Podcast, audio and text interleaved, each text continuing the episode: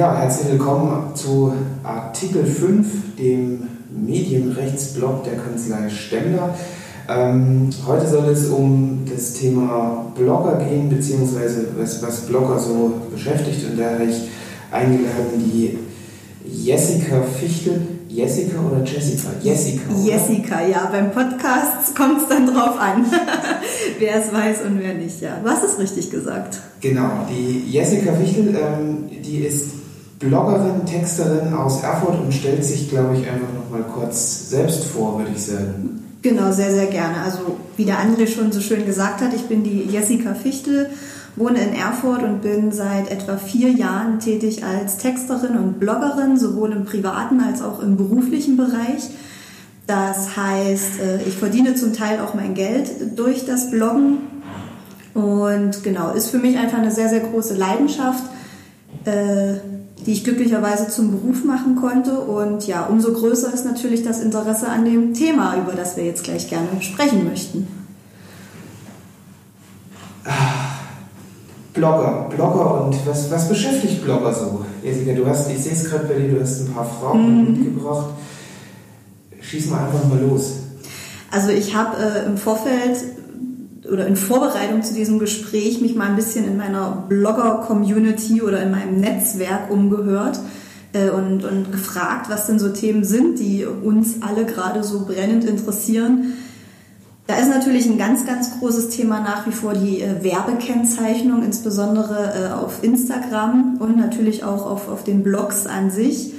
Äh, aus dem letzten Jahr noch immer so ein bisschen nachschwingen, die DSGVO. Auch da gibt es immer noch Leute, die so ein bisschen äh, orientierungslos sind. Äh, auch wirklich noch Leute, die, die gesagt haben, ich äh, stelle meinen Blog jetzt erstmal offline, weil ich einfach Angst habe und, und nicht weiß, was ich machen soll und wann ich es machen soll.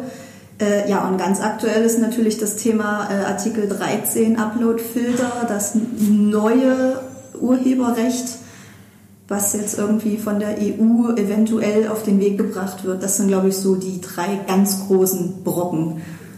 Gut, das sind natürlich, äh, das, das, sind natürlich auch gleich die Brocken, mit denen man einen Löwen ersticken kann.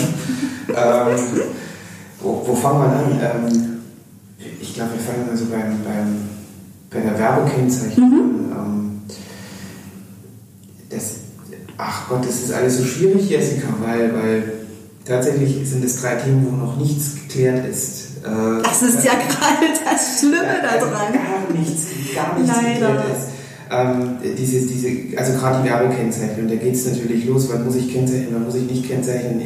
Das kennst du sicherlich auch, das kenne ich auch aus, meinen, aus meiner bekannten Szene, dass jetzt selbst äh, Anwaltskollegen anfangen, mhm. alles mit Werbung zu überschreiben.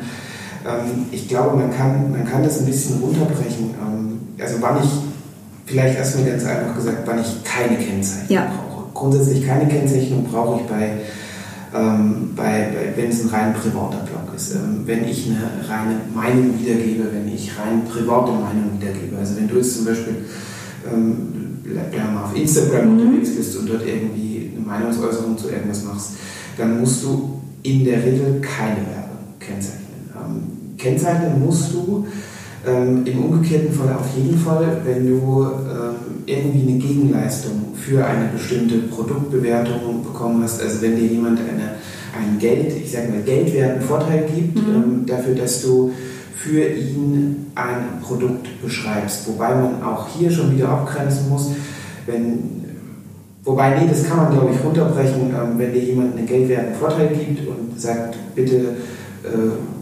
schreib dafür mal mein Produkt, bring das irgendwie ein, dann solltest du das auf jeden Fall als Werbung kennzeichnen.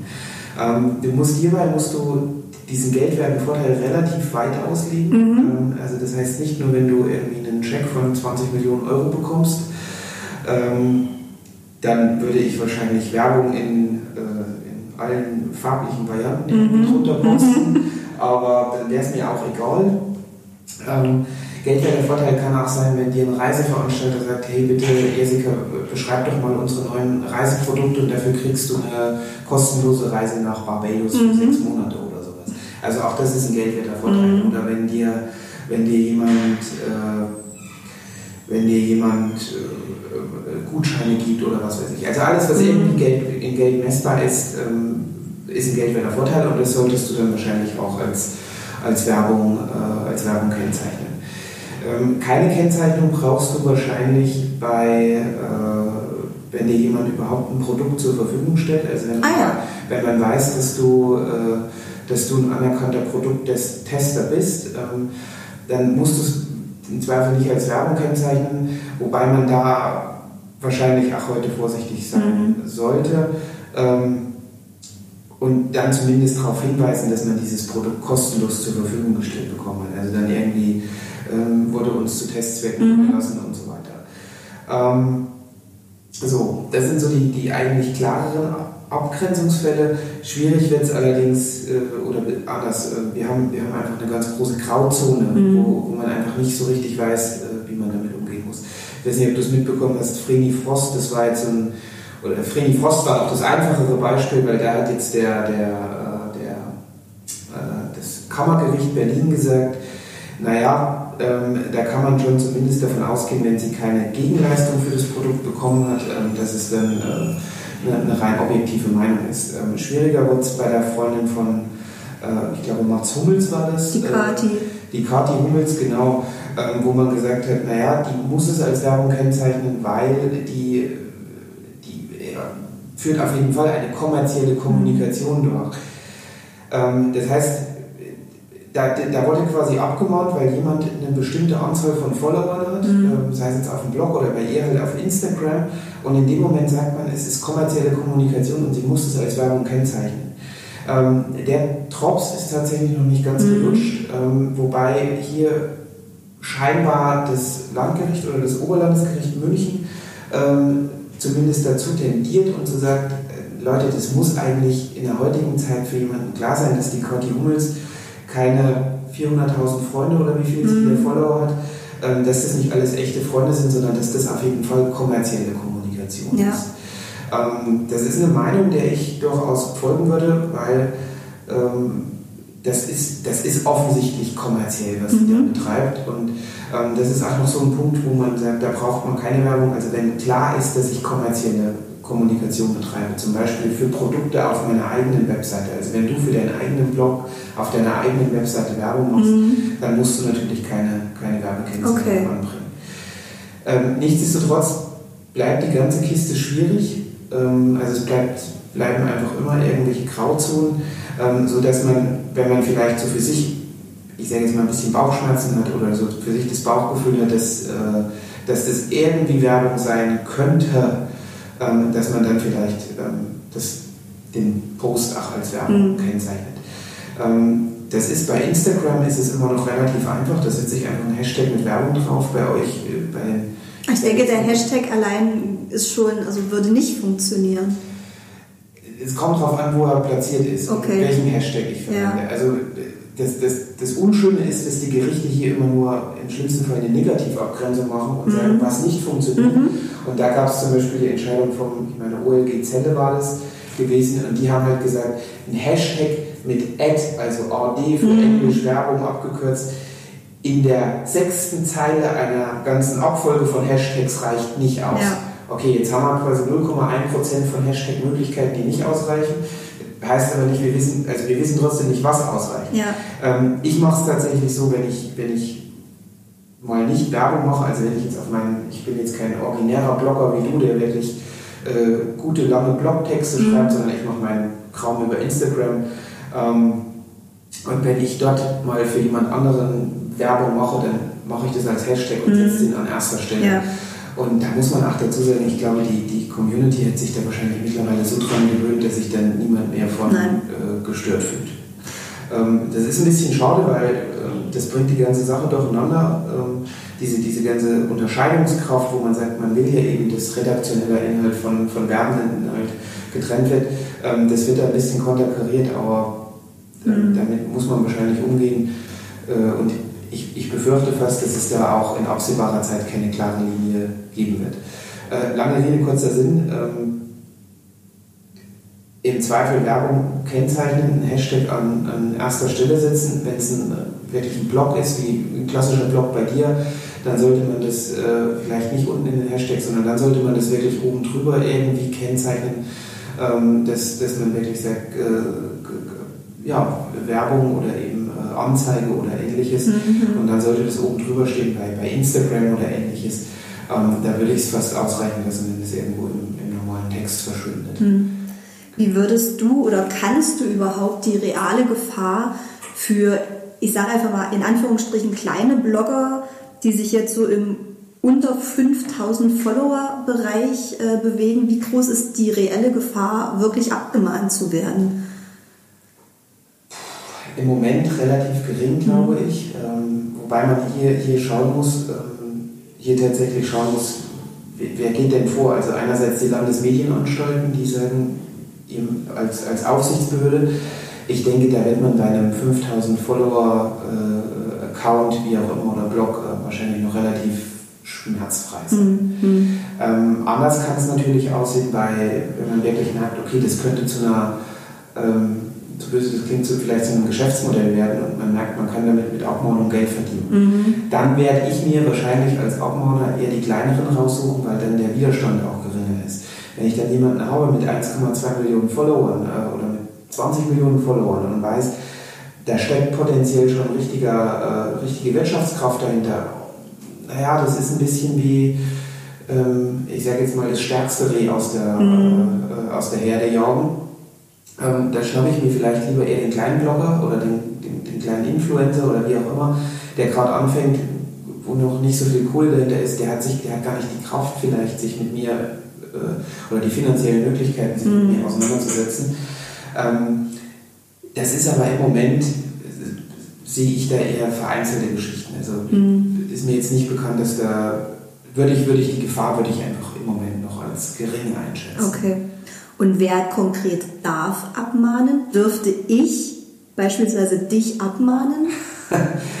äh, du darfst alles, äh, du darfst alles als Blogger, solange du einen anderen Blogger abmahnst. Ähm, also man braucht, man braucht, auch das ist noch nicht ganz, noch nicht ganz ausdiskutiert, mhm. man braucht wahrscheinlich auch hier irgendwie ein konkretes Wettbewerbsverhältnis. Ähm, grundsätzlich Abmahnung ist ja so eine, so eine wettbewerbsrechtliche ja. Kiste. Ja. Ähm, und da sagt man, man braucht ein konkretes Wettbewerbsverhältnis und wie das bei Bloggern und Influencern zu sehen ist, da muss man tatsächlich schauen. Influencer unter sich können sich durchaus abmahnen. Ähm, jedes x-beliebige Unternehmen darf nicht abmahnen. Mhm. Weil man auch hier immer sagen muss, es gibt ja diese diese Verbraucherschutzvereine, ähm, äh, die wollen wir jetzt gar nicht namentlich nennen, ähm, die sich da auf die Fahnen schreiben, wir, äh, wir sorgen quasi für lauteren Wettbewerb und mahnen dann einfach mal ab.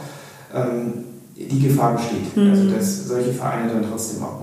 Und das sind ja dann so, ich sag mal, bunt gemischte Truppen, wo aus den unterschiedlichsten Branchen Vertreter dabei ja, sind. Ja, wobei auch diese, diese, diese Wettbewerbsvereine, ähm, die sollten, oder Branchenverbände auch oftmals, also Branchenverbände sollten dann schon auch ähm, entsprechend in dieser Branche tätig sein. Okay. Also wenn du jetzt sagst, du, äh, äh, du bloggst jetzt über das schöne Erfurt, was du ja, glaube ich, nicht mehr machst. Äh, das ist richtig. Was du nicht mehr machst, dann kann wahrscheinlich kaum ein Branchenverband der Pharmaindustrie kommen, mhm. nicht einfach so abmachen. Ah, ja, okay. Allerdings könnte dann vielleicht schon irgendwie Tourismusverband äh, für Tourismusunternehmen in Erfurt kommen. Die, okay, das verstehe. könnte man schon überlegen. Okay. Ja, aber also ich würde diese, diese Abmahngefahr, die ist immer so ein bisschen da, aber mhm. die würde ich tatsächlich gar nicht mal so groß einschätzen. Mhm.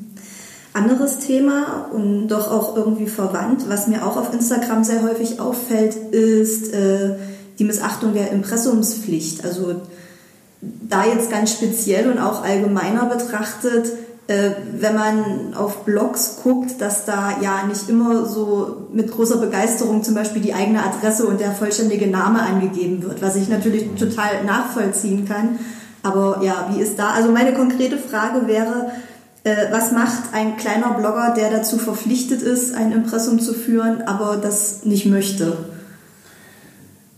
Ähm, theoretisch gibt es zwei Möglichkeiten, die. Äh, nee, es gibt, es gibt, ja doch, es gibt zwei Möglichkeiten und bei der zweiten gibt es zwei Untermöglichkeiten. Ah ja.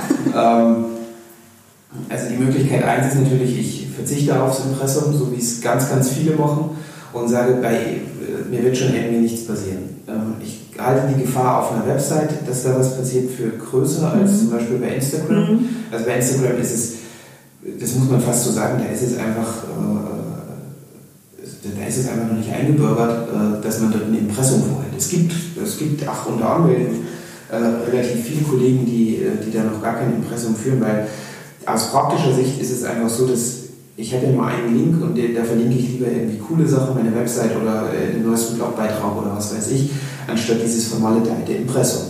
Ähm, nichtsdestotrotz brauche ich ein Impressum. Mhm. Das ist einfach im Telemedien, äh, im TMG äh, so vorgesehen.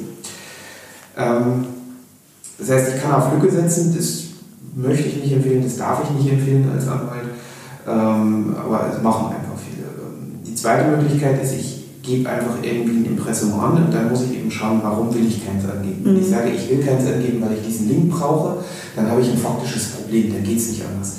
Wenn ich sage, ich will einfach nicht, dass jemand meine Adresse kennt, weil ich vielleicht als Blogger eher von zu Hause arbeite oder, äh, oder ähnliches, ähm, dann, dann, ist die praktische Möglichkeit, ich suche mir irgendwie einen schönen Coworking Space und hole mir dort eine Geschäftsadresse. Mhm.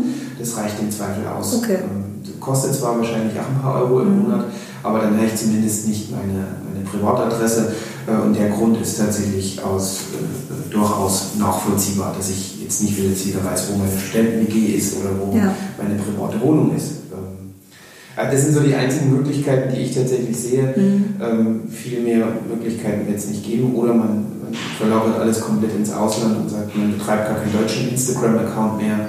Wobei auch das schwierig wird, wenn man dann doch tatsächlich in Deutschland äh, geschäftstätig mhm. ist. Aber das ist jetzt schon sehr weit gesprungen.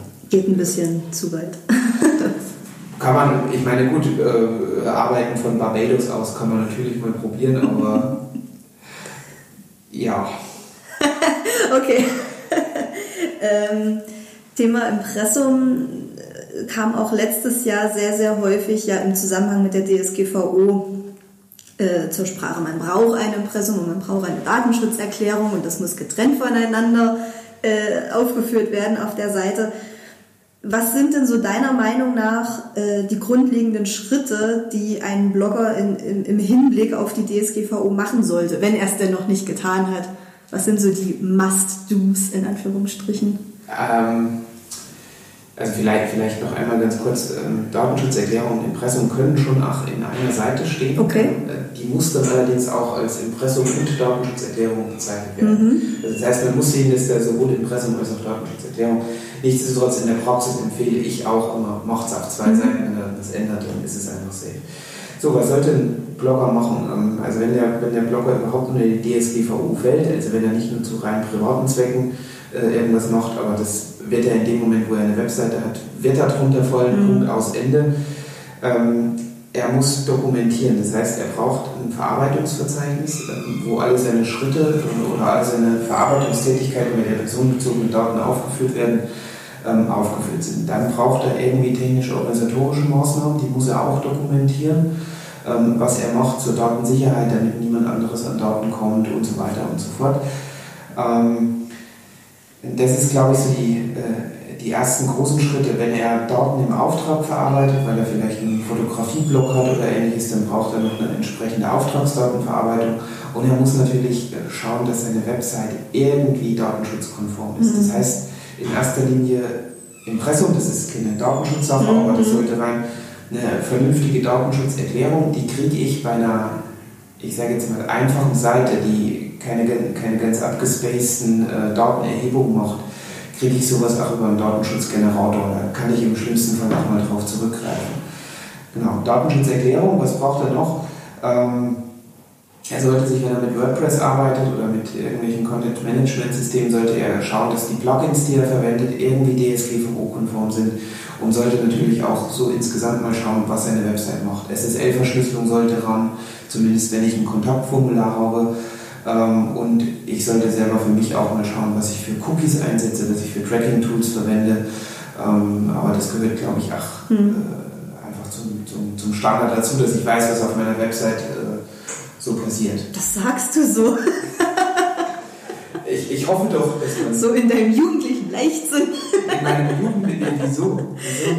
Also ich erlebe es tatsächlich, dass äh, viele Blogger, oder gut, jetzt momentan nicht mehr so verstärkt, aber letztes Jahr war es halt echt ein sehr, sehr großes Thema, Und viele Blogger waren so heillos überfordert von der Thematik, dass sie wirklich so gefühlt schreiend im Kreis rannten und die einzige Lösung in ihren Augen war dann tatsächlich den Blog abzuschalten. Also ich weiß nicht, ob sie nicht den Willen hatten, ob sie nicht die zeitlichen Kapazitäten hatten, sich damit wirklich tiefgehender auseinanderzusetzen, aber es war tatsächlich für viele ein, ein krass überforderndes Problem am, am, am Ende. Ja gut, das, also das, das, das, das, Problem, das Problem bei der Geschichte ist natürlich auch, dass da, wenn man sich, also dass da unheimlich viel hochgekocht wurde ähm, und tatsächlich auch niemand so wirklich wusste, was passieren wird. Ich meine, du hast, glaube ich, auch mal ein, ein, zwei Vorträge von mir gehört mhm. und ich, ich hatte schon auch immer versucht, dass ich da ein bisschen die, die, die Angst rausnehme ja. und gesagt, klar, das ist Umsetzungsaufwand, aber hat dann so versucht, die Angst rauszunehmen. Ich muss dir ganz ehrlich gestehen, ich bin am, äh, ähm, ich habe meine eigene Datenschutzerklärung am 24.05.23 Uhr hochgeladen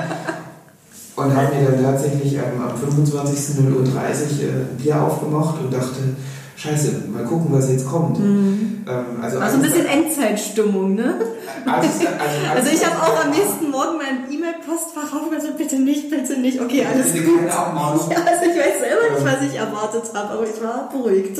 Ich, ich, ich wusste tatsächlich, ähm, also am 25., als ich dann morgens aufgewacht bin, ähm, da, da kamen dann tatsächlich auch die ersten E-Mails, siehst du André, die Welt dreht sich noch weiter, wo ich so sage, okay, das ist jetzt vielleicht acht Stunden nach ja. äh, Stunde Null, äh, ein bisschen verfrüht, aber es wusste auch einfach niemand, was passiert.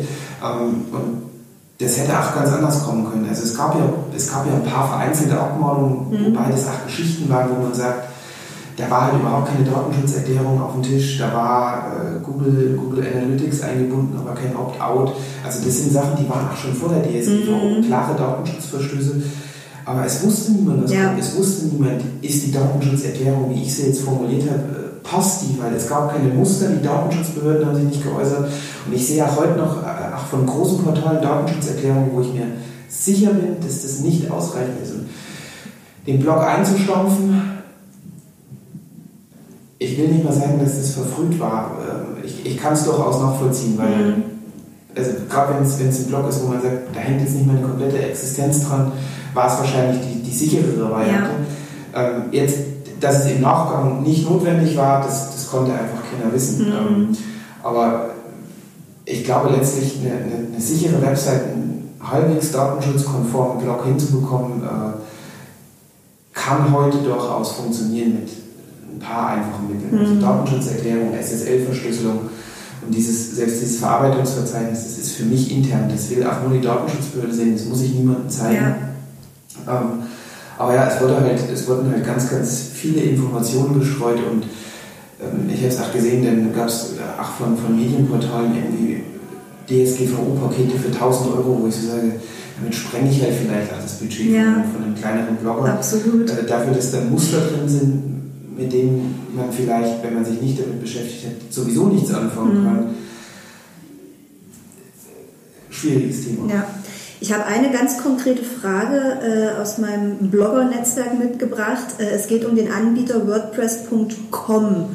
Um das nochmal klar abzugrenzen, auch für die Hörer, es geht nicht um .org, also die selbst gehostete Variante, sondern .com, wo ich diesen Hoster, ich glaube, in Amerika habe, in den USA. Ja. Und äh, meine Freundin äh, fragt sich, ob äh, WordPress.com nicht dazu verpflichtet ist, hunderttausende europäische Nutzer und Kunden ein DSGVO-kompatibles Produkt anzubieten.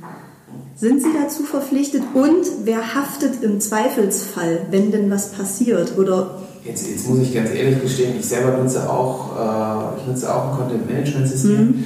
Äh, mit WordPress hat man öfters mal was zu tun.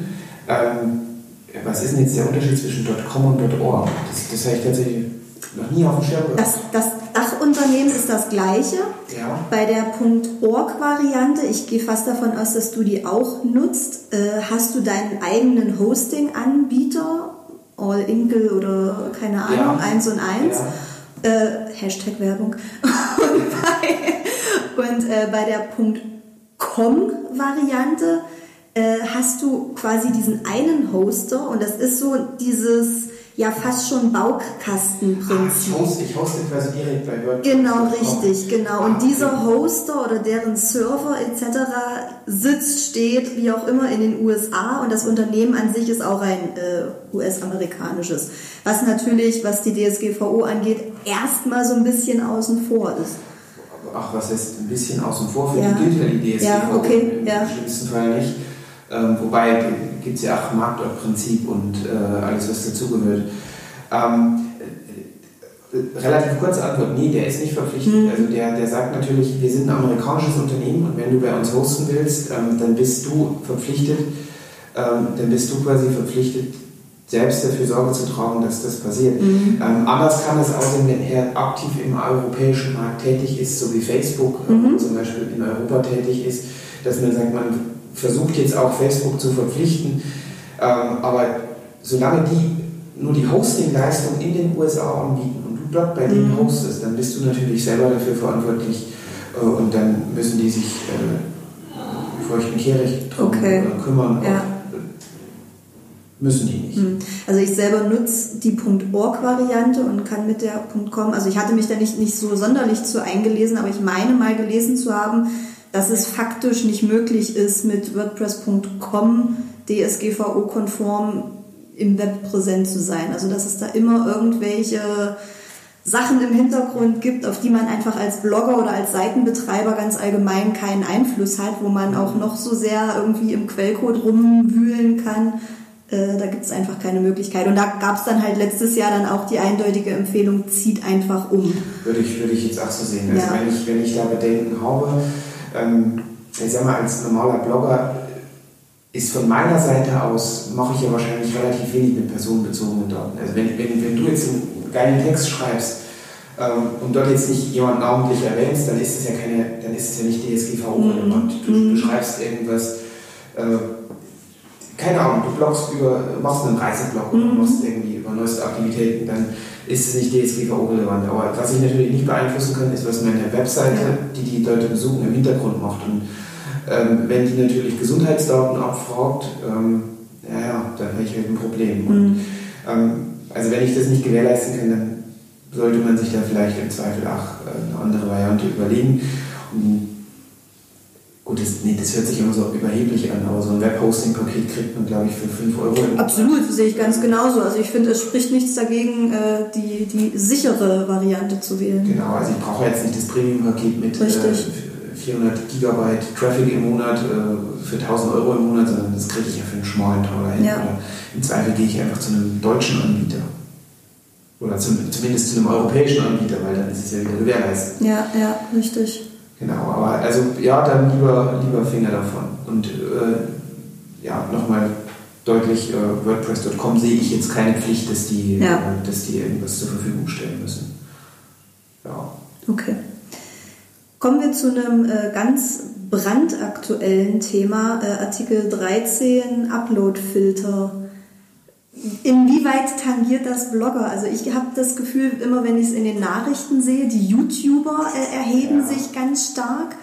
Äh, und, und also ich habe einmal irgendwas gesehen, eine, Videovorschau, in der von der YouTube-Akku... Ah, oh, ich kann es nicht mal aussprechen. vom YouTube-Untergang äh, die Rede war. Also es wurde mega schwarz gezeichnet. Wie muss ich mir als Bloggerin äh, die Auswirkungen vorstellen, wenn es denn diesen Artikel 13 geben wird? Den, also wenn, wenn, wenn nicht noch ein Wunder geschieht, äh, dann wird es diesen Mhm. Artikel 13 geben. Der ist ja doch äh, mittlerweile, glaube ich, alle Gremien äh, äh, hat er jetzt passiert. Es schlägt, äh, es schlagen immer zwei Herzen in meiner Brust. Mhm. Also grundsätzlich finde ich diesen Artikel 13 und Entschuldigung, wenn ich das jetzt in einem Podcast so sage, ziemlich scheiße. Mhm. Ähm, weil ich selber denke auch, dass hier irgend sowas ähnliches wie Zensur betrieben wird. Zensur ist immer eher so staatlicher Eingriff und das ist es hier nicht, aber ähm, wir, fangen, wir fangen mal von vorne an. Also grundsätzlich halte ich das schon für problematisch, dass man, dass man quasi einem Plattformanbieter sagt, ähm, du haftest für hochgeladene Inhalte, wenn du das vorher nicht kontrolliert hast. Ähm, weil dann ist YouTube quasi dazu verpflichtet, immer zu schauen, was passiert. Und wie macht man das mit diesen Upload-Filtern? Also die sind vom Gesetz nicht vorgeschrieben, aber man sagt eben, du musst dich darum kümmern und dann wird es diese Filter geben. Mhm. Ähm, und ob die technisch so ausgereift sind, dass die wirklich nur illegale Inhalte äh, oder nicht lizenzierte Inhalte rausfiltern oder ob man dann sagt, man hat solche sogenannten Chilling-Effekte, dass man sagt, bevor wir jetzt eine Abmahnung riskieren, und davon kann es ja durchaus einige geben, ähm, dann machen wir den Filter lieber ein mhm. bisschen unschärfer ähm, und stöpseln mal oder filtern mal so ein paar Sachen mit raus, ähm, die eher so in der Grauzone sind oder wo wir uns nicht genau sicher sind. Das ist, das ist so eine große Gefahr. Und wie genau die dann funktionieren, äh, also von der Genauigkeit selber her, das wird, das wird eine unklare Geschichte sein. Mhm. Auf der anderen Seite, das muss man glaube ich auch dazu sagen, das ist jetzt, das ist nicht schön, dieser Artikel 13 ist scheiße, ich weiß nicht, wie die da drauf gekommen sind, äh, das Ding so auszugestalten. Und ähm, das sagt doch aus jemand, der auch Urheber vertritt. Und äh, ich stehe oft genug auf, auf Urheberseite und mhm. sehe, was da für Schindluder passiert. Also da muss Schutz her. Ähm, nichtsdestotrotz finde ich den nicht gut. Auf der anderen Seite muss man sagen, wie oft in den letzten drei, vier, fünf Jahren das Internet kaputt gegangen ja. ist, das Internet zerstört wurde. Und tatsächlich bin ich heute noch jeden Tag auf YouTube, ich verlinke noch, mhm. ich mache noch das. Ähm, wir erinnern uns an diese EuGH-Entscheidung, wo es hieß, äh, wenn ich auf eine urheberrechtlich auf eine, auf eine Seite mit einer Urheberrechtsverletzung verlinke ja. und bewusst, mir bewusst ist, dass es eine Urheberrechtsverletzung ist und dieses Bewusstsein wird vermutet, wenn ich geschäftlich tätig bin, ähm, Internet kaputt, Internet kaputt, Internet Ich erinnere mich, ja, es gab, war ein ähnlicher Aufschrei. Es gab eine Entscheidung, glaube ich, das hatte mal jemand durchgefochten und äh, da hat man wahrscheinlich praktisch gesagt, wenn man, ich weiß es nicht, warum es nicht hochkam, weil normalerweise äh, ist der, der Mensch dem Menschen ein Wolf, sagt man, glaube ich. Ähm, hätte man versuchen können, aber es gab einfach keine Verfahren. Mhm. Hat keiner hochgepusht. Und ich denke, auch hier wird es irgendwie eine praktische, äh, eine praktische Lösung geben. Ob uns die allen gefallen wird oder ob man, was jetzt zum Beispiel auch die Datenschutzbeauftragten äh, Beauftragten bemängeln, also die nicht die, die, die privaten Engagierten, sondern die, die Behördendatenschutzbeauftragten, dass die sagen, wir, wir spielen hier quasi Google, YouTube und wem auch immer ein Monopol zu, weil die dann wieder äh, an eine Datensammlung rankommen. Mhm. Und deswegen sind diese Filter schon datenschutzrechtlich relevant. Das kann natürlich auch passieren, aber also, dass das Internet kaputt geht, denke ich nicht. Mhm. Ähm,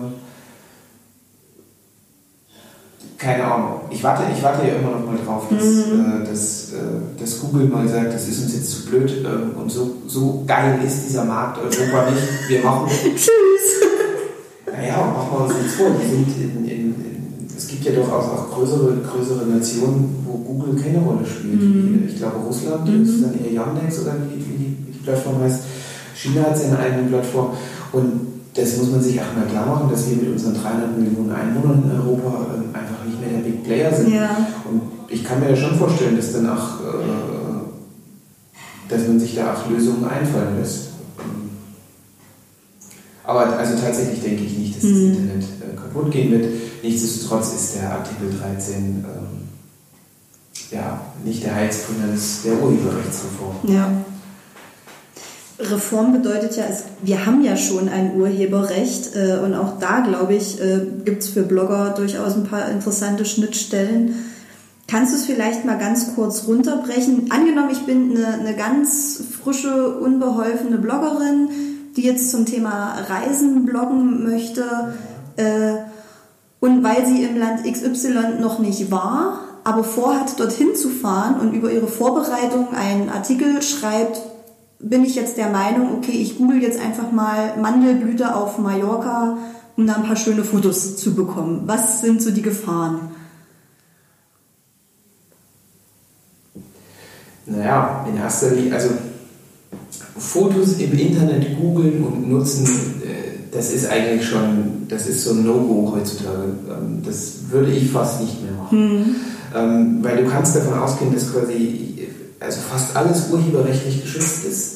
Das geht los beim einfachsten Foto ähm, und geht natürlich weiter bei, bei längeren Texten. Mhm. Es gibt sogar Entscheidungen, wo man sagt, ähm, selbst eine, eine, Bedienungsanleitung von, einer, von einem Videorekorder war es, glaube ich, gewesen, mhm. selbst das kann urheberrechtlichen Schutz genießen. Das heißt, Texte, Fotos, ähm, die sollte ich nicht ohne weiteres verwenden. Weil, und das ist eigentlich Stimme, die Rechtsprechung sagt auch, ich muss lückenlos belegen können, ähm, die, die rechte Kette lückenlos belegen können. Das heißt, ich muss, muss quasi nachweisen, dass ich ein Recht habe, dieses, ähm, dieses, dieses Foto zu benutzen. Ähm, und das wird bei, ich sag mal, wild gegoogelten Fotos durchaus schwierig. Ähm, was man machen kann, man kann an, äh, entweder man erstellt den Content selber, das wird natürlich schwierig bei einer Mandelblüte auf Mallorca, ja. wenn es noch nie da war. ähm, dann wird es, dann wird es auf, jeden Fall, äh, auf jeden Fall kompliziert. Oder ich nutze eben Bildportale, Stockfotos, mhm. die ich käuflich erwerben kann. Dann bin ich auf der relativ sicheren Seite, aber das ist natürlich auch immer mit Geld verbunden. Mhm. Ähm, oder ich nutze äh, Portale, die äh, kostenlose Stockfotos anbieten, wie äh, ich sage jetzt einfach mal Vorsicht, Werbung, äh, äh, Unsplash fällt mir da ein oder Pixabay. Das ja. sind acht Portale, die ich zum Beispiel äh, ganz gerne mal nutze. Okay. Weil man bei Pixabay jetzt auch wieder aufpassen muss, weil die die AGBs geändert haben. Das heißt, ich darf Fotos, die ich dort runterziehe, nicht weiterverkaufen. Mhm. Aber ähm, also es gibt durchaus Anbieter, die äh, Fotos unter einer sogenannten CC0-Lizenz anbieten. Mhm. Das heißt, die quasi gemeinfrei sind, die kann ich nutzen, wie ich will. Wobei auch hier die Gefahr besteht, dass ich immer nicht weiß, wie die auf diesen, Food, auf diesen Portalen gelandet sind. Mhm. Ähm, das heißt, auch hier könnte es auch morgen geben, aber da ist mir relativ wenig bekommen. Mhm. Ich meine, bei, bei einem Portal gab es dann mal so eine kleine Abmahnwelle, wo Fotografen Bilder dort eingestellt haben, haben die dann an einen gewerblichen Anbieter trotzdem verkauft und der hat dann abgemahnt und irgendwie auch Recht bekommen. Aber also da sind mir keine größeren okay. Wellen bekannt. Okay, ähm, verstehe. Also Idealfall ist eigener Content mhm. oder zumindest, dass ich lückenlos belegen kann, woher ich diese Bilder habe. Vielleicht von einem Fotografen, der schon mal dort war, den mhm. anfragen. Das sind so Möglichkeiten. Ja. Und andersrum gefragt, was passiert, wenn ich eine Urheberrechtsverletzung feststelle, die meinen Content betrifft? Boah, dann, also der, der die, die Gentleman-Variante ist natürlich, man ruft mal an und sagt, Leute, ähm, ihr habt da ein Bild, das gehört mir will jetzt keine Statistiken nennen, wie mhm. oft sowas funktioniert, aber ähm, ich selber vertrete tatsächlich genug Fotografen, die, äh, die dann irgendwann einfach frustriert aufgegeben haben mhm. und gesagt haben, äh, wir gehen gleich zum Anwalt und lassen abmahnen, weil wenn wir dort anrufen, dann kommt immer irgendwie eine Ausrede, das habe ich kostenlos gefunden, das darf ich nutzen, das ist überhaupt nicht deins und dann wird darum diskutiert. Ähm, und machen wir uns nichts vor, irgendjemand hat sich da Mühe gemacht, dieses Foto zu erstellen oder diesen Text. Ähm, und wenn darum diskutiert wird, dann wird es abgehört. Also mhm. man, kann, man kann durchaus mal anrufen. Ähm, ich hatte selber auch schon als Anwalt erlebt, ähm, dass das vielleicht irgendwelche Privatleute waren, denen das einfach nicht bewusst war. Und dann will ich vielleicht auch nicht äh, die großen Abmahnkosten mhm. rausholen oder die Abmahnkeule. Aber oftmals wird da einfach diskutiert ja. Äh, oder das wird rechtswidrig oder absichtlich falsch verwendet. Mhm. Ähm, und dann kann man auch gleich zum Anwalt gehen. Und dann gibt es die klassische Abmahnung. Die Abmahnkosten muss im Zweifel derjenige tragen, der das Foto illegal hochgeladen mhm. hat. Ähm, das kann man durchaus, äh, mhm. durchaus machen. Also ich kann jetzt aus meinem äh, praktischen Erfahrungsschatz erzählen, ich hatte es mehrfach, dass mir Bilder auf Instagram geklaut wurden, in Anführungsstrichen. Äh, und ich dann auch die entsprechenden Profile angeschrieben habe und darauf hingewiesen habe, es ist eine Urheberrechtsverletzung ich aber echt nicht gewusst hätte, wie ich weiter vorgehen soll, weil da weder ein Name noch eine Telefonnummer, E-Mail-Adresse oder sonstiges hinterlegt war. Also es waren halt faktisch anonyme Profile, wo ich überhaupt nicht gewusst hätte, wie soll ich denn jetzt an die Leute rankommen, wenn ich das Bedürfnis gehabt hätte, sie zu verklagen.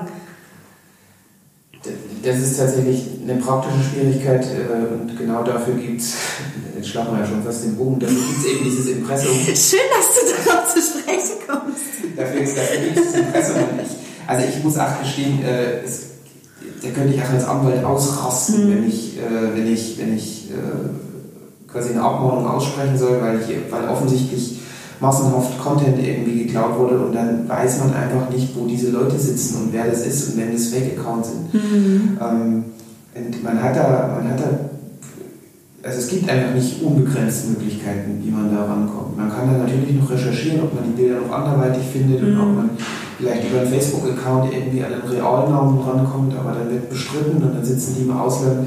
Also da gibt es durchaus, äh, durchaus Schwierigkeiten. Ja, ja. Aber da muss man halt auch schauen. Ähm, das heißt jetzt nicht, dass man, weil das wäre natürlich jetzt der, der, äh, der, der, der, große Clou, dass man sagt, ja gut, dann nehme ich halt einfach mein Impressum runter mhm. und dann, äh, dann findet mich keiner mehr.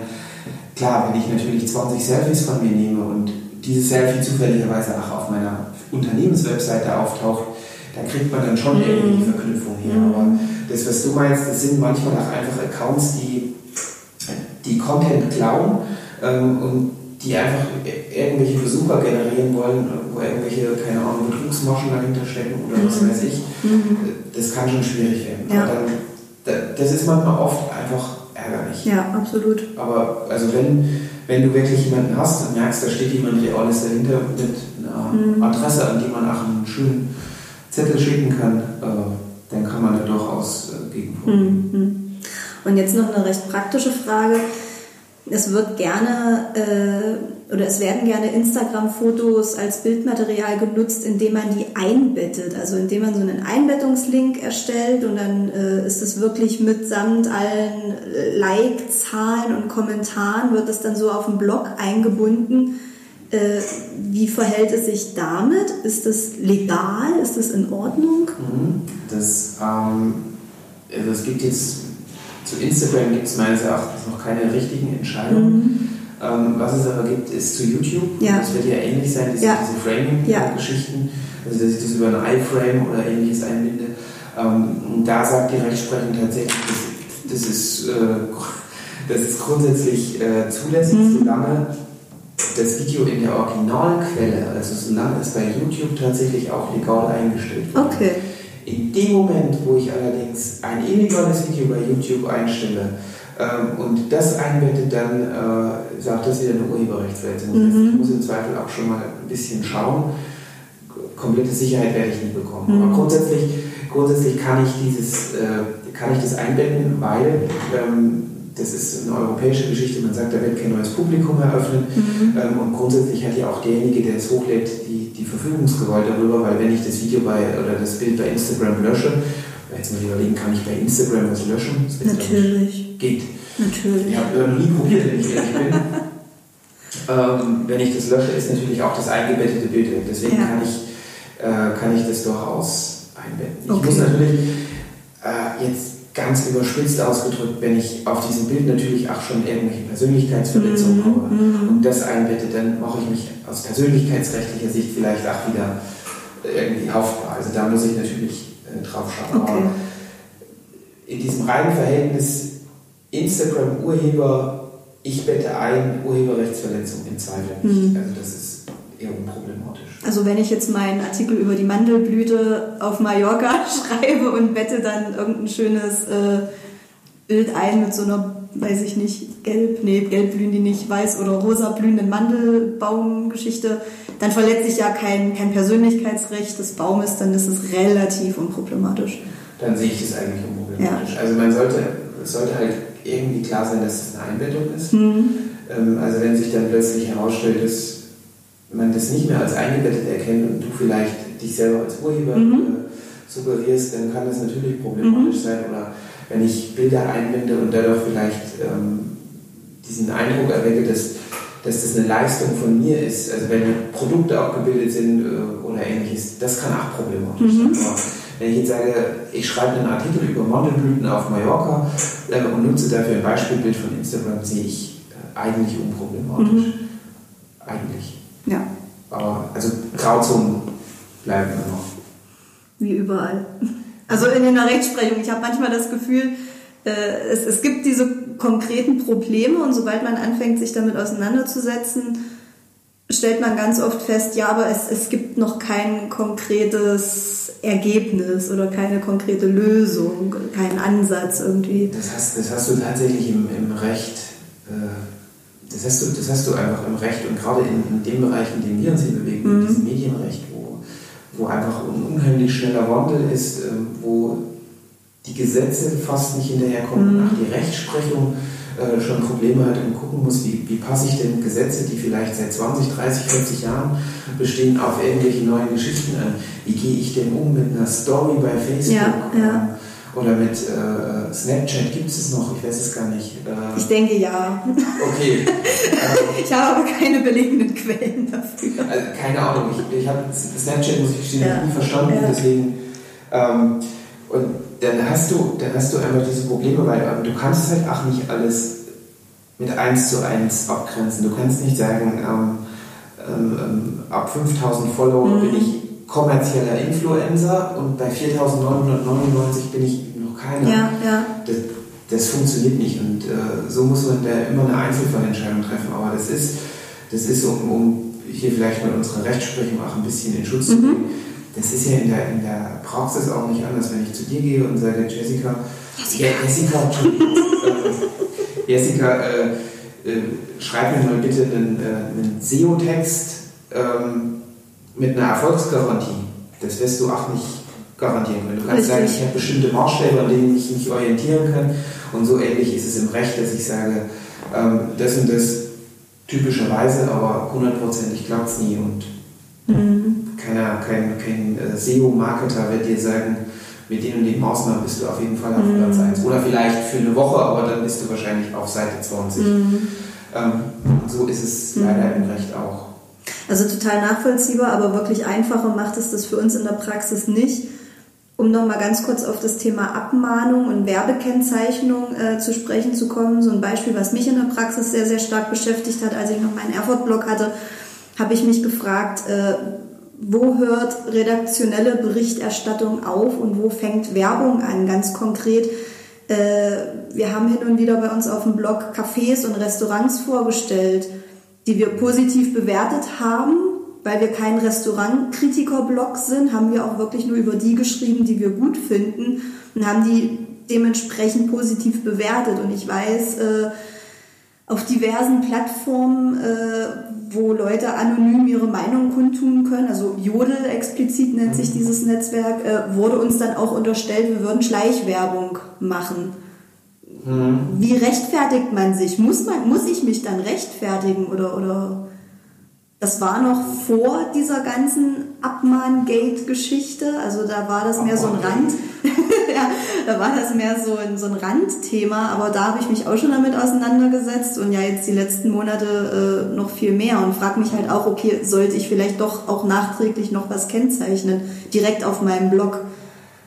Ähm, das, das, ist, das ist tatsächlich genau diese, was wir so eingangs ein bisschen besprochen haben, diese Influencer-Kennzeichnung. Mhm. Nichts anderes ist es ja bei euch auch. Mhm. Du musst ja wie du schon sagtest, du musst ja trennen zwischen redaktioneller Teil und, äh, und, und Werbung. Ähm, also auch hier gibt es keine hundertprozentig klare Linie, wo ich es abgrenze. Ähm, ich würde es vielleicht einfach, äh, einfach so beurteilen, wenn, wenn ihr keine Gegenleistung dafür bekommen habt, sondern das ist eure tatsächliche Meinung, weil ihr das einfach gut findet. Genau so war es. Also wir haben da nicht mal einen Kaffee spendiert gekriegt. Das ist eine Frechheit für die Blogs, die sich, äh, die sich angesprochen fühlen. Ähm, also wenn das, wenn das eure, eure, normale Meinung ist, dann kann man das durchaus, äh, durchaus sagen. Das sollte man danach nicht übertreiben. Mhm. Ihr findet ein Produkt geil und ihr bewertet es, äh, ihr bloggt über Erfurt, das ist ein, wie konnte man das beschreiben, als Reiseblog, als regionalen Genau, Städteblock. Städteblock. Ja, ja. Ähm, und dann kann man natürlich auch mal einen Kaffee beschreiben. Schwierig wird es halt in dem Moment, ähm, wo sich herausstellt, dass einer eurer Blogger vielleicht irgendwie 50% Geschäftsanteile mhm. dort hat. Ähm, äh, Stichwort äh, Flying Uwe war das ja mal so ein Thema. Ähm, ja. Also, ähm, oder anders, ähm, wenn, wenn, ihr, wenn ihr selber Sachen auf, wenn es offensichtlich eure eigenen Sachen sind, also wenn ich jetzt über meinen Instagram-Account äh, Werbung für meine Kanzlei mache, wo mhm. sieht, das ist ein Account von einem Anwalt, ja. der im Medienrecht tätig ist, dann muss ich da keine Werbung drüber schreiben, dann weiß das jeder.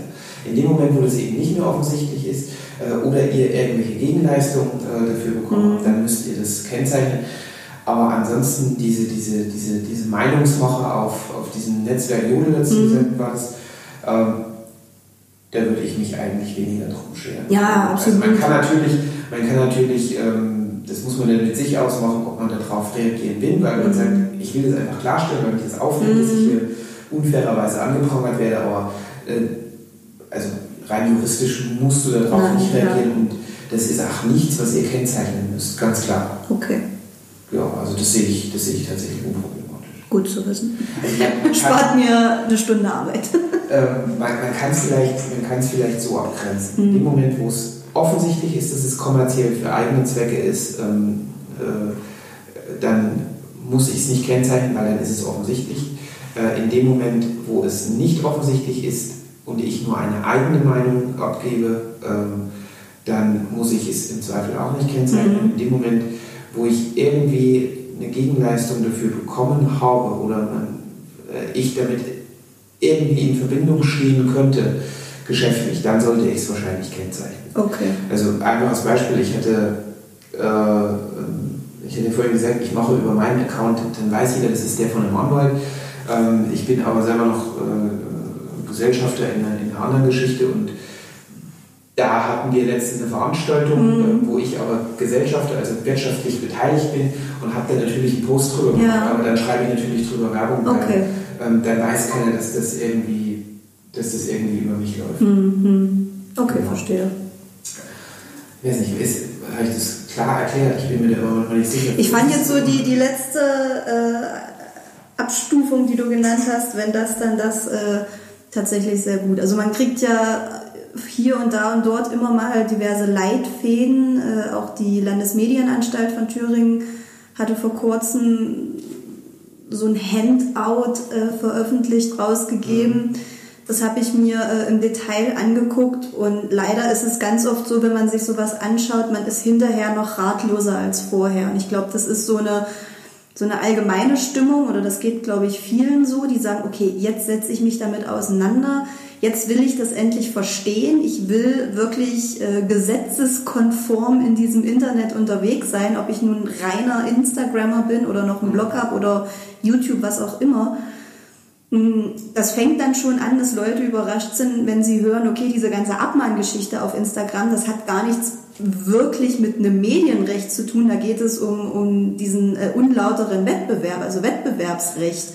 Und äh, das ist so der Anfang für viele, wo dann schon mal dieses, oh, okay, krass, und jetzt, was ist das schon wieder? Gut, es ist, äh,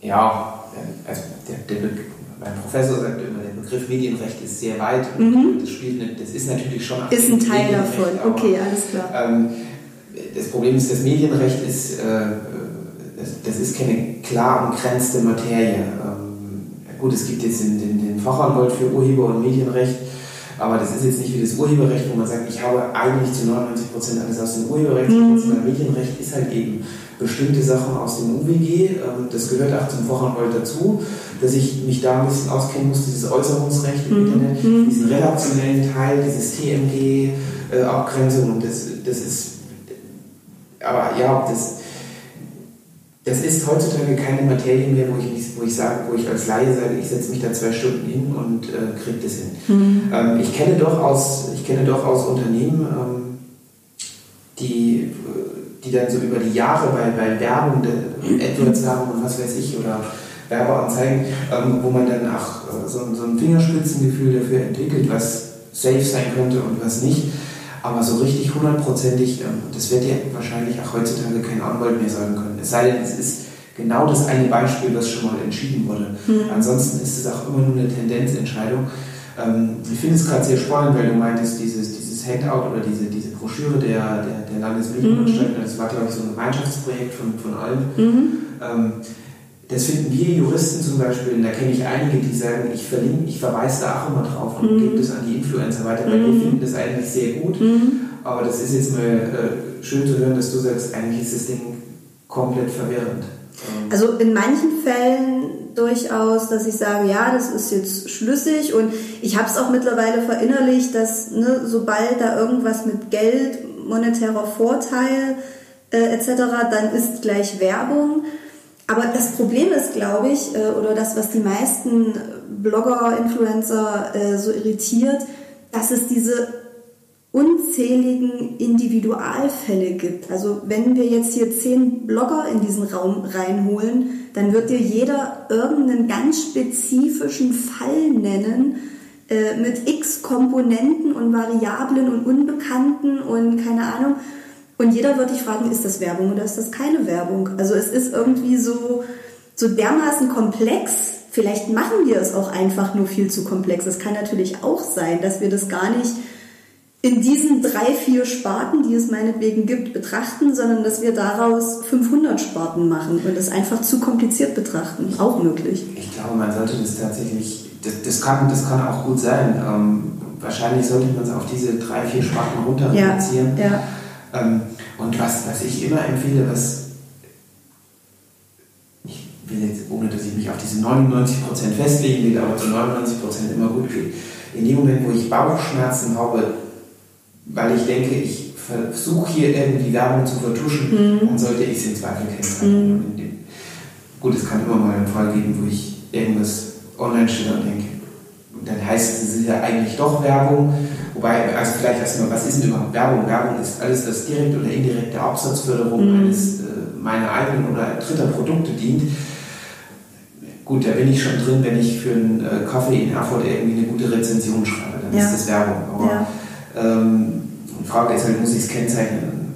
Also ich würde es wirklich in diesen Kategorien runterbrechen, wenn es offensichtlich ist für, für mich. Äh, dann muss ich es im Zweifel nicht, also wenn es mein eigener Kanal ist, mein eigener Unternehmenskanal, äh, mein eigener Unternehmensblog, ähm, dann muss ich es im Zweifel nicht als Werbung kennzeichnen. Ähm, wenn ich keine Gegenleistung und es eine ehrliche eigene Meinung ist, im mhm. Zweifel auch nicht. Äh, und in dem Moment, wo ich äh, irgendwie eine Gegenleistung, dann sollte ich es im Zweifel kennzeichnen. Und dann, gut, dann haben wir immer noch Produktplatzierung, wenn ich irgendwie ganz heimlich äh, das Mikrofon von, ich habe Ahnung, was ein Mikrofon ist, ja. irgendwie hier im Hintergrund platziert. Mhm. Äh, da muss ich mir natürlich auch noch Gedanken machen. Steht es jetzt einfach so da oder äh, hat das irgendwie mhm. einen, einen Grund? habe ich direkt so eine schöne Influencer-Kampagne mit einem Waschmittel im Kopf, wo das in so ganz skurrilen Situationen so dargestellt wurde. Das, das ist so zwei Jahre her oder so.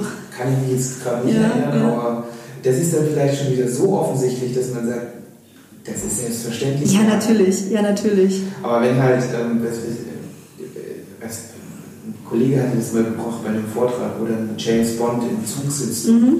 Sie fragt irgendwie, oh, Rolex und er, nein, Omega. Das ist natürlich Produktplatzierung. Ich will nicht wissen, was Omega dafür bezahlt hat, damit ich so erwähnt werde. Ja. Ähm, aber das ist halt, das ist tatsächlich auch schwierig, weil wenn ich ein Video mache und man sieht halt, dass ich ein MacBook benutze, mhm. dann ist es halt so. Ja.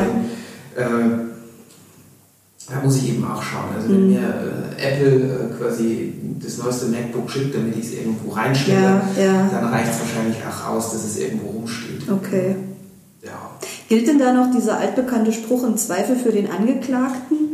Also wenn man es mir nicht eindeutig nachweisen kann, dass äh, Apple mich da jetzt gesponsert hat, Komme ich dann so davon? Schwierig. Ähm, schwierig, weil wir sind hier im Zivilrecht, ähm, dieses im Zweifel für den Angeklagten, mhm. das, das, kommt ja aus dem Strafrecht und das, das, ist ja Gott sei Dank auch, äh, auch gut so, dass ich in Deutschland meine Unschuld nicht beweisen muss, außer bei der DSGVO. Mhm. Muss ich meine Unschuld beweisen, mhm. beziehungsweise dass ich datenschutzkonform arbeite. Ähm, Im Zivilrecht ist es so, denn äh, man, man, spricht hier von der freien Beweiswürdigung. Ähm, da muss man tatsächlich schauen, wer muss denn welche Beweislast erbringen. Und ähm, jetzt überlege ich gerade, da steht irgendwo ein Laptop rum und dann bist du Influencer. Musst du beweisen, dass, dass der nicht gesponsert ist? Äh, also ich habe halt ein, also es ist kein Beispiel dafür, aber ich weiß von einer Influencerin, die da auch sehr in diese Abmahnmaschinerie reingerutscht ist. Die musste nachweisen, dass der Account XY, den sie hin und wieder verlinkt hat, dass das ihr Partner ist also mit dem sie eine Beziehung führt und dass sie ihn verlinkt hat, weil es ihr Freund ist und okay. nicht, weil er ihr Geschäftspartner ist und da jetzt irgendeine, irgendein Vorteil entstehen könnte. Und er wollte das Gericht, ich weiß nicht, wie sie es nachweisen konnte, aber wollte Beweise dafür, dass es wirklich, dass sie mit diesem Mann eine Beziehung führt. Und das sind natürlich, das sind ja absurde Züge, äh, die diese ganze Thematik annimmt.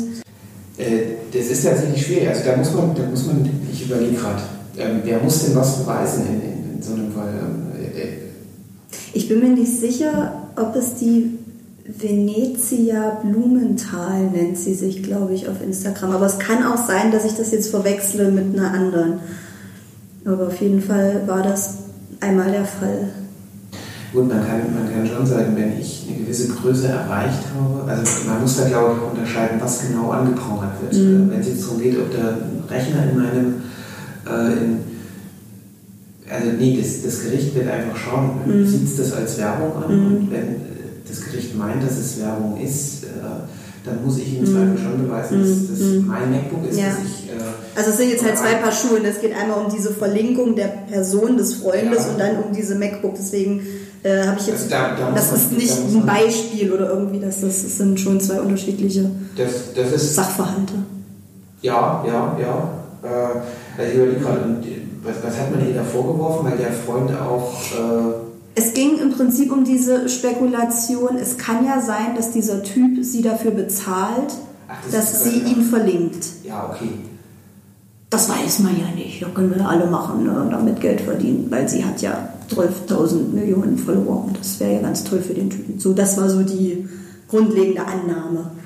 Und sie hat Okay. gesagt so, nein, das ist einfach nur mein Partner oder es muss ja nicht mehr der Partner sein. Ich kann ja auch meine Freundin verlinken oder ich kann ja auch dich verlinken und sagen, hey, ich habe gerade einen Podcast mit André Stemmler aufgenommen und dann kann jemand um die Ecke kommen und kann sagen, ja, ist das vielleicht Werbung? Hat André dich dafür bezahlt? Gut, das ist, also, äh, das ist, ja, das ist ja der Klassiker. Wir machen ja. Ja. diesen Podcast äh, natürlich, weil wir coole Typen sind, aber wir machen das natürlich auch, äh, das ist natürlich auch irgendwas, die Werbung, was wir Ja. machen.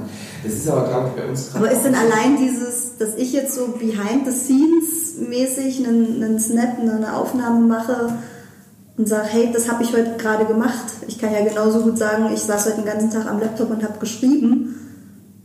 Also dass es einfach so eine Wiedergabe meines Alltags ist. Ähm, meinst du jetzt zum Beispiel bei Instagram oder Genau, richtig. Äh, Ja, aber da- das ist ja genau das, was, ich, was ich vorher meinte. Ähm, da weiß ja jeder, du, du nutzt ja deinen Instagram-Account für, dein, für, für JF-Texte, für Genau, deine Blogs. genau. Äh, äh, und da weiß auch jeder, dass das irgendwie auch Werbung ist. Ja. Und dass wir das aus bestimmten äh, Gründen machen. Und ähm, ich hoffe, jetzt fühlt sich keiner angegriffen und denkt, wir machen das nicht auch irgendwie aus, aus äh, PR-Gründen. Mhm. Ähm, da weiß das jeder. Aber wenn, wenn, wenn du ke- keine Ahnung, wenn, wenn überlege gerade, wenn ich jetzt wild irgendjemand Fremdes verlinke Mhm. und äh, vielleicht doch irgendwie das den Anschein einer privaten Sache und dann äh, zahlt er mich, ja, das kann schon Schwierigkeiten äh, bereiten, aber also das, das, das klingt ja nach einem komischen Fall. Ja, also ich finde, es hat halt auch wahnsinnig viel mit dem Kontext zu tun. So eine Sache, die ich immer mega strange fand, war, äh, wenn ich ein Foto, also ich lasse ein Foto von mir machen, von einem Fotografen, poste das auf Instagram und verlinke den Fotografen allein schon aus Urheberrechtsgründen. Ja. Also weil ich ihn als den Urheber dieses Ja. Bildes nenne.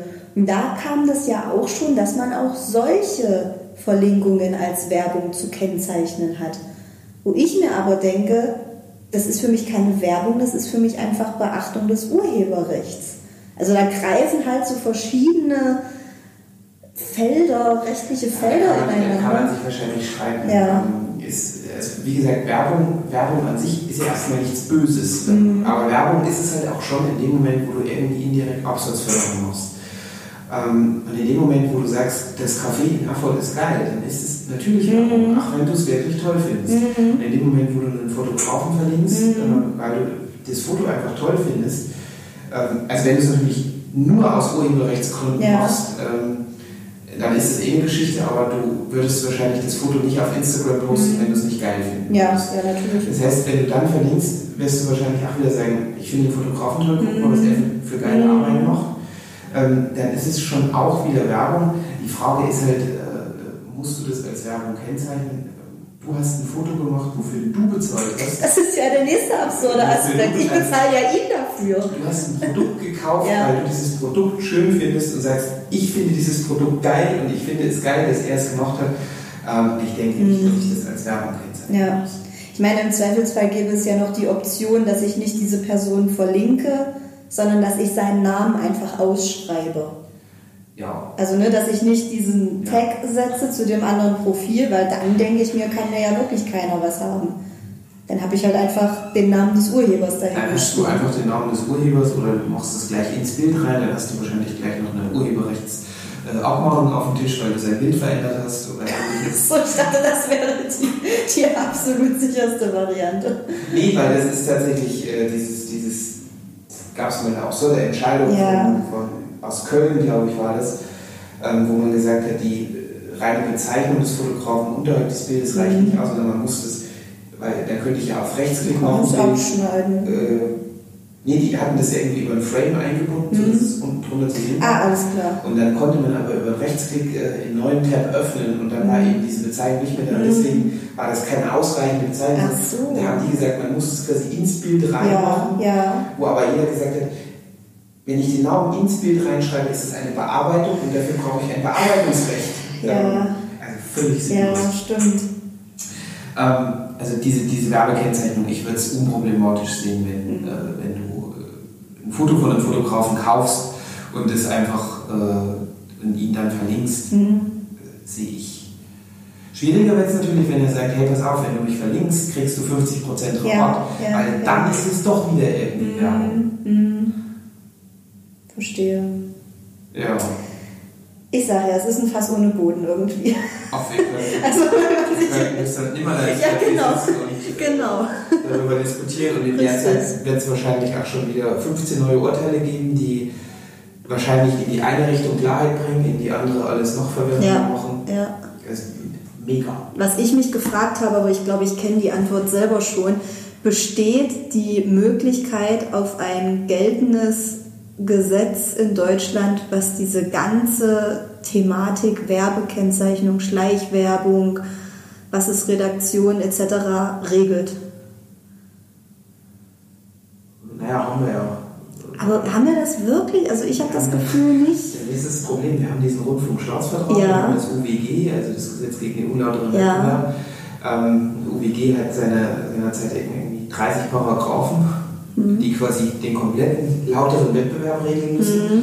Ähm, ist gar nicht viel, oder? Ist das viel oder nicht viel? 30? 30, das ist, äh, ich, ich, ich drücke es mal, ich drück's mal mit äh, den Worten eines Dozenten aus, der, der mal meinte, wissen Sie was, da saß ich letztens im Zug und da habe ich, mich, da, da hab ich ein bisschen in mich hineingelacht, weil da kamen zwei Studentinnen an und meinten, oh, weißt du was, ich, äh, ich wähle als Schwerpunkt Wettbewerbsrecht, da gibt es nur 30 Wochen mhm. oder Pi mal Daumen. Ähm, und der Dozent ist eben Dozent für Wettbewerbsrecht und meint, was die halt nicht wissen, ist, dass es halt zu jedem Paragraphen ungefähr äh, 350 Seiten Kommentierung gibt. Alles klar. Was dahinter steht. okay. Also, ähm, das, ist, das ist das, was das, diese, diese, diese Zwickmühle, die das Recht immer mit sich bringt, dass man sagt, man muss irgendwie versuchen, auch Einzelfälle zu erfassen, man braucht aber auch abstrakte Regelungen, die mhm. eben ich kann mir vorher nicht jeden Einzelfall ausdenken. Mhm. Wie du vorhin schon sagtest, dann kommt der zehnte Blogger ja. und der macht das, das, das und das. Ja. Ähm, und dann muss man es auch wieder. Und deswegen macht man eher abstrakte Regelungen, ja. ähm, die halt eben auch durch Rechtsprechung ausgeführt werden. Und mhm. leider Gottes gelingt es manchmal mehr, mal weniger.